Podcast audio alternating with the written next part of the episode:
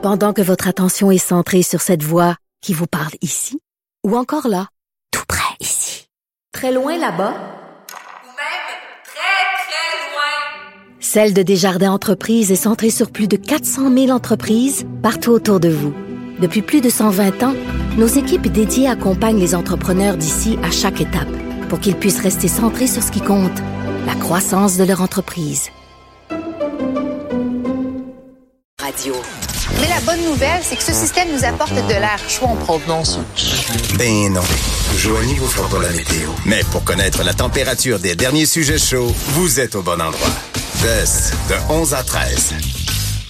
On reparle de cannabis. Euh, on en a parlé quelques fois cet été pour différentes euh, différentes raisons. Et voilà que euh, on a publié hier la- le- l'enquête nationale sur le cannabis pour le deuxième trimestre de deuxième de, de 2019 chez Statistique Canada.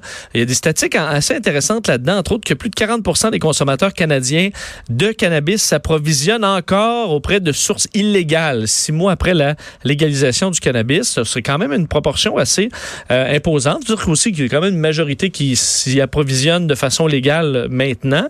Et euh, aussi, on peut comprendre, je pense que c'est une statistique assez importante, c'est que euh, la proportion de gens qui consomment est stable. Alors pour ceux qui s'attendaient à l'apocalypse euh, du, du cannabis euh, au Canada, puis que tout le monde allait se mettre en fumée, même grand-maman qui n'a pas jamais pris de sa vie, c'est pas vraiment le cas. Ça semble euh, être assez assez stable. Alors certaines statistiques vraiment intéressantes là-dessus. On en parle avec le professeur en psychoéducation à l'université de Montréal, Jean-Sébastien Fallu. Euh, Jean-Sébastien, bonjour.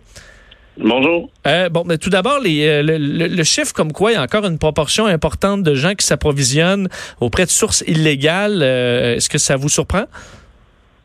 Euh, pas du tout, c'est à peu près euh, ce à quoi on s'attendait. Puis il faut, faut, faut aussi faire euh, euh, attention parce que là, c'est la proportion de personnes qui s'approvisionnent au marché illégal. Mais si on, on regardait la part de marché qui est dans le marché illégal, ça serait encore beaucoup plus parce qu'il y a une, une petite proportion de gens qui euh, est responsable d'une large part du marché parce qu'ils consomment de manière euh, quotidienne, quasi quotidienne, régulière. Et ces gens-là sont plus tendance à s'approvisionner sur le marché illégal parce que c'est beaucoup moins cher en- d'acheter en gros sur le marché illégal. Donc, vous êtes les, les si on y va au, au poids, admettons, ce serait le rapport serait un peu un peu dis- un peu moins avantageux, disons pour la, la, la SQDC, mais en termes de d'achat par la Ouais. clientèle, euh, là c'est 40% qui s'approvisionnent sur le marché noir, mais pas plus. C'est ça. Le nombre de personnes, c'est 40% selon ce que les personnes révèlent elles-mêmes. Euh, mais en termes de part de marché, ça doit être, euh, j'ai pas les chiffres récents, puis on voit pas ça dans cette enquête-là, mais euh, ça doit être plus au niveau du tiers là, qui est dans le dans le marché légal et euh, le reste qui est dans le marché illégal. Êtes-vous d'accord quand même une des statistiques les plus importantes, c'est c'est de voir est-ce que la consommation augmente au pays ou reste stable? Et là, on comprend, on dit environ 16% des Canadiens ont déclaré avoir consommé du cannabis pendant les mois d'avril, mai, juin, là, qui sont dans cette étude. Mhm. Euh, proportion qui est inchangée par rapport à celle de l'année précédente. Est-ce que ça, c'est quand même assez révélateur?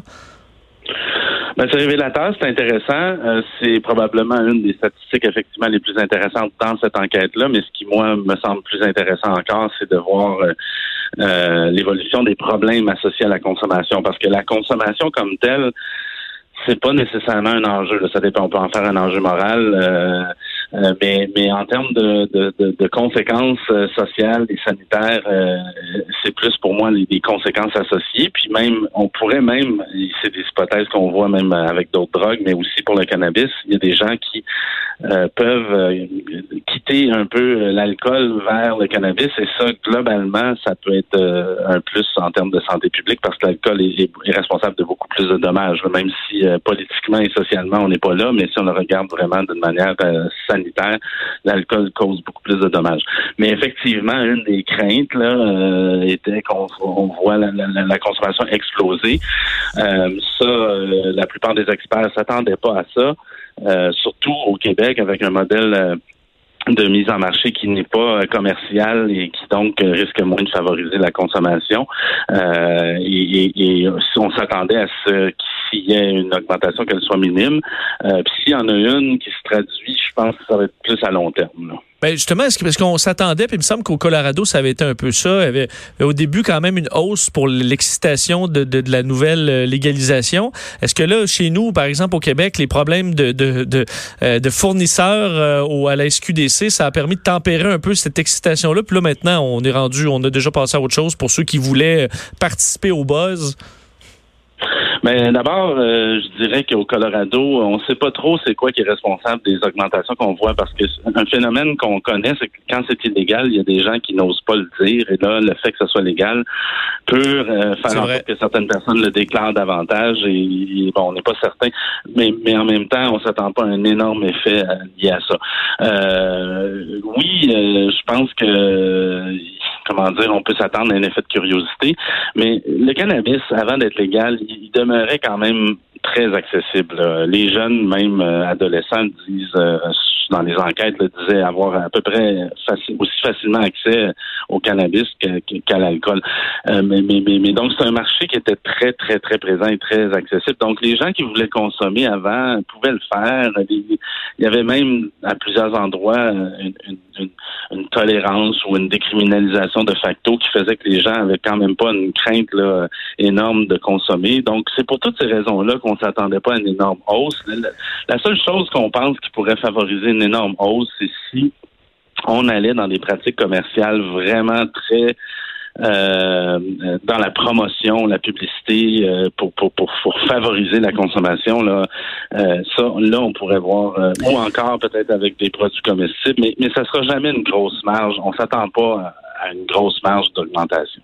Est-ce qu'il y a une différence? J'avais jamais vraiment vu ça sous cet angle-là, puis maintenant que j'y pense, je, le vois un peu, mais entre la...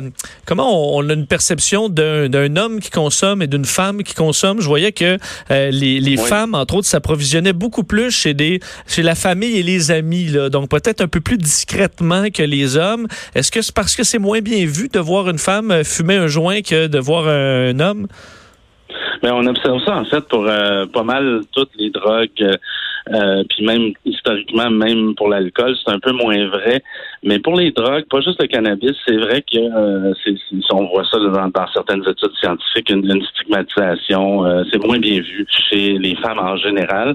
Mais il y a une autre explication euh, qui est non négligeable, c'est que les hommes en général consomment de manière plus fréquente, en plus grande quantité. Donc, euh, une femme, en général, c'est toujours tout, tout ça est toujours en général, mhm. mais euh, des femmes qui ont plus tendance à consommer occasionnellement ont peut-être moins besoin de se l'acheter et consomment, consomment justement plus quand il y a des occasions dans une fête, puis des amis ou un, conjoint ou des membres de la famille euh, en offrent. Je comprends. Il y en a ceux, qui sont souvent des qui, fumeurs très légers. C'est pas des gens qui achètent du tout du cannabis parce qu'ils vont fournir au pire du vin, mais ils vont prendre, euh, ils vont ils vont consommer celui des, des amis.